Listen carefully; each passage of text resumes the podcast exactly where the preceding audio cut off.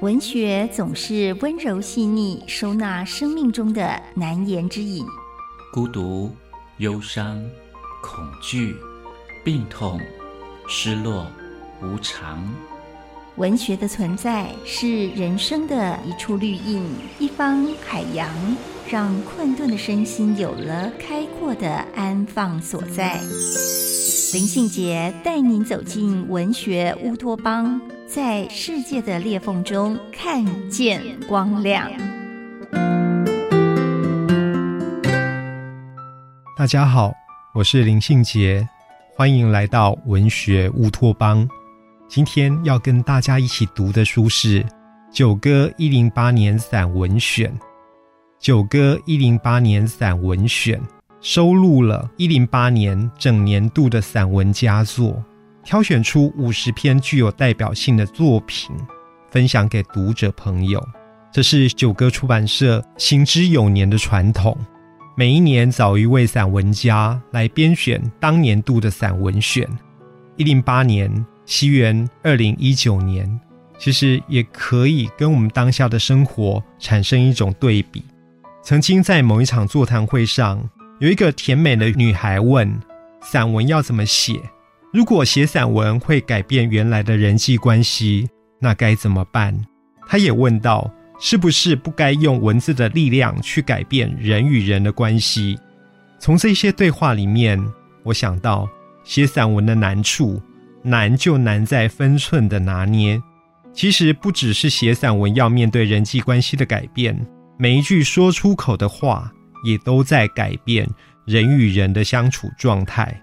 面对这样的问题，我的思考是：自己是带着爱去写的吗？如果是的话，比较不会造成伦理的纠纷。在社群网站上的贴文让我明白，事出温暖善意，总比诋毁攻讦来得让人安心。如果怀抱着恨意，文字可能会伤人伤己。这也是我在编《九歌一零八年散文选》的时候深深的体会。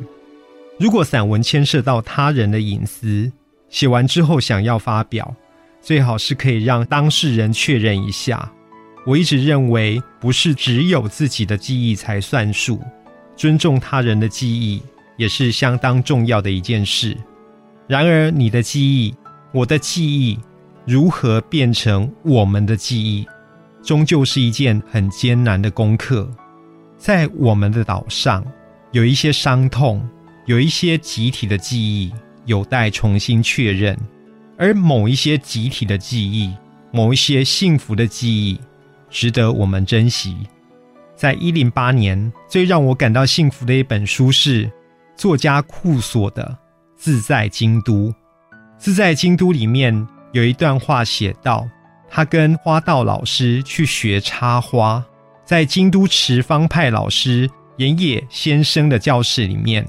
岩野先生告诉库索说：“花道这件事情，就是要把不喜欢的东西也处理得很好啊。”的确，在花道教室里面，不是每一件花材都让人喜欢，而生活中不让人喜欢的东西，也总是不请自来。认识花材、修枝、摘叶，无非都是为了让花可以存活得更久、更美。库索第一次练习插荷花，找来一个大型的花器，用注射器把水注入花茎，把护手霜抹在荷叶的背面，把花材摆放到最适切的位置，然后呢，他可以对自己说：“完成了，不能再美了。”我读到这一段插花的故事，直接觉得这根本就是散文创作的基本精神。创作者面对回忆的枝枝节节，那一种剪裁布置，既是艺术的，也是心理的。我心目中最动人的散文，就是让所有喜欢的、不喜欢的都各安其位，各得其所，把自己最想显露的心意显露出来，把美丽的状态留存下来，这就是最好的散文。今天跟大家分享的是。九歌一零八年散文选。